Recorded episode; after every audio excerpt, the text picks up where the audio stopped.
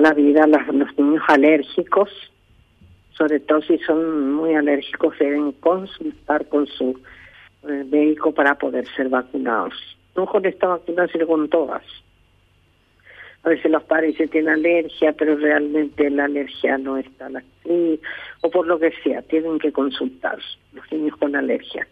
Los demás niños, todos están en la lista que tienen que ser vacunados.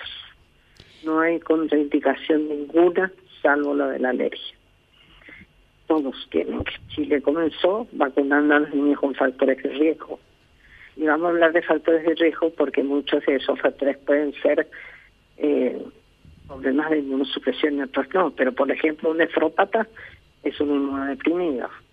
Un cardiópata, en cierta forma, es un inmunodeprimido pacientes con problemas pulmonares crónicos son inmunodeprimidos.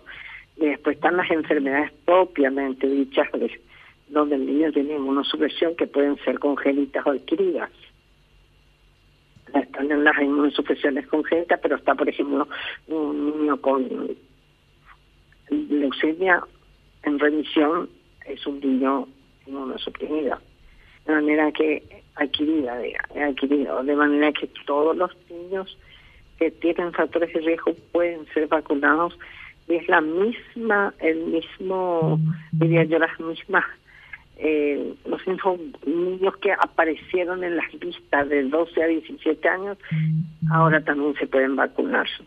¿Se acuerdan que detrás de la hoja que se llenaba estaba la lista de enfermedades que los niños padecían podían ser vacunados porque primero se habían vacunado a los niños con factores de riesgo. Bueno, esa esa misma esa misma lista se puede utilizar para los niños de 5 a 11 años de manera que todos deberían ser vacunados.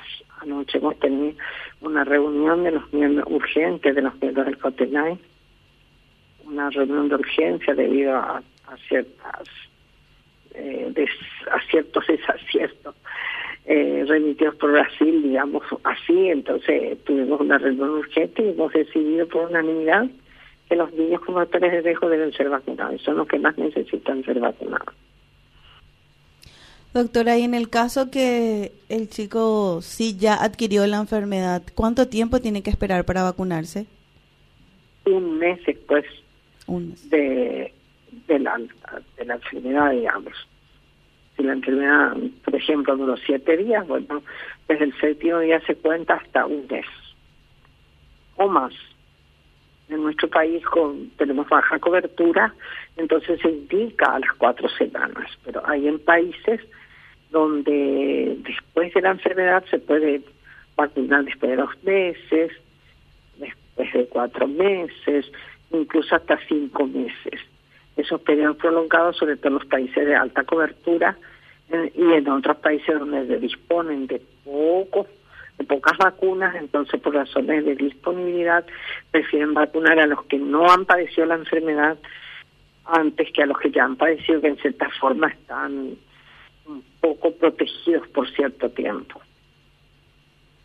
¿Y cuáles son los países que ya utilizaron esta, esta plataforma en los niños? Eh, bueno, existen muchos países en, esta, en África y Asia. En América tenemos a Colombia, Chile, Argentina, que son los más próximos a nosotros. ¿Y no se han visto? Un país con, con un sistema de salud muy serio.